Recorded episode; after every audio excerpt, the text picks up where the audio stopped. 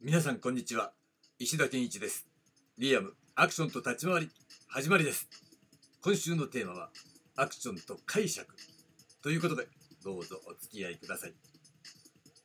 さて、えー、昨日はですね解釈とは何かというお話をしましたね。えー、解釈は何かねズバリ写実的表現と形式的表現の双方を使い分けるためのえー、究極の方法論ということで要するにその2つをすり合わせて、えー、その作品のカラーに、えー、最適な表現を生み出すというためには解釈が必要なんですね。じゃあなんで解釈って必要なのってでも疑問に思う方もいるかと思うんで、えー、そこで今日のテーマです。今日のテーマはなぜ解釈が必要かということですね。でなんで解釈が必要かっていうとまあ平たく言ってしまえば解釈がなければ一種類の表現を全ての表現で用いてしまうことになりかねないためなんですね。要するに、まあ、自分ができる持ってる技術があるそうした時にどんな表現でもその自分の持ってる技術だけで対応しようとしてしまうご利用ししてしようとしまう。うん。それって結果的にバカの一つ覚えになっちゃう可能性が高いですよね。で、そういうものが許される、許されない、求められる、求められないっていうね、ことを考えた時に、実は今のアクション業界が置かれてる状況ってあんまり良くないから、まあね、安かろう、悪かろうなんですよ、本来はね。だけど、まあ安くたっていいやと。安いやつでいいやと。あんまうまくなくていいや。みたいな、そういった傾向も多々あるっていうね、特殊な状況にあるアクション業界で仕事やってるからって言って、えー、調子に乗っちゃうとダメなのね。これが難しいところで。だからアクションにアート性、ね、芸術性っていうものをきちんと入れて求めていかないと仕事してるイコール偉いみたいなねうまいみ、うん、いや正しいみたいなさいいけどさいやそれどっからどう見ても素人だからみたいなことってあるわけですよ。その、えー、最たるものが解釈なんですね。で基本ができていない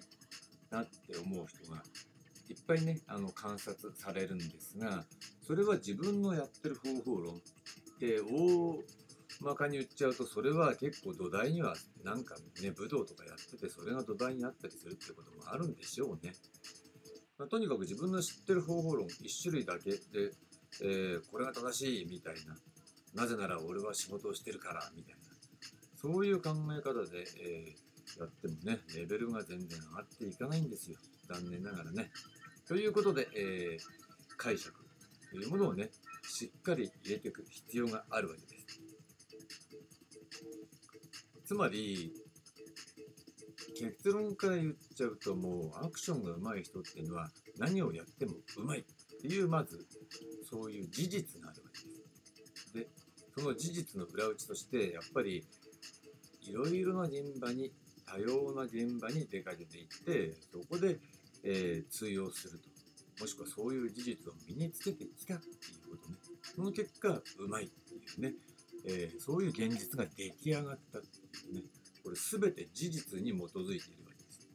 そういったものをね、えー、観察した時に、何だってできないとダメなわけだ。本当に上手い人はできるんだからね。これしかできませんっていうのは、それ下手くそっていうことなのね。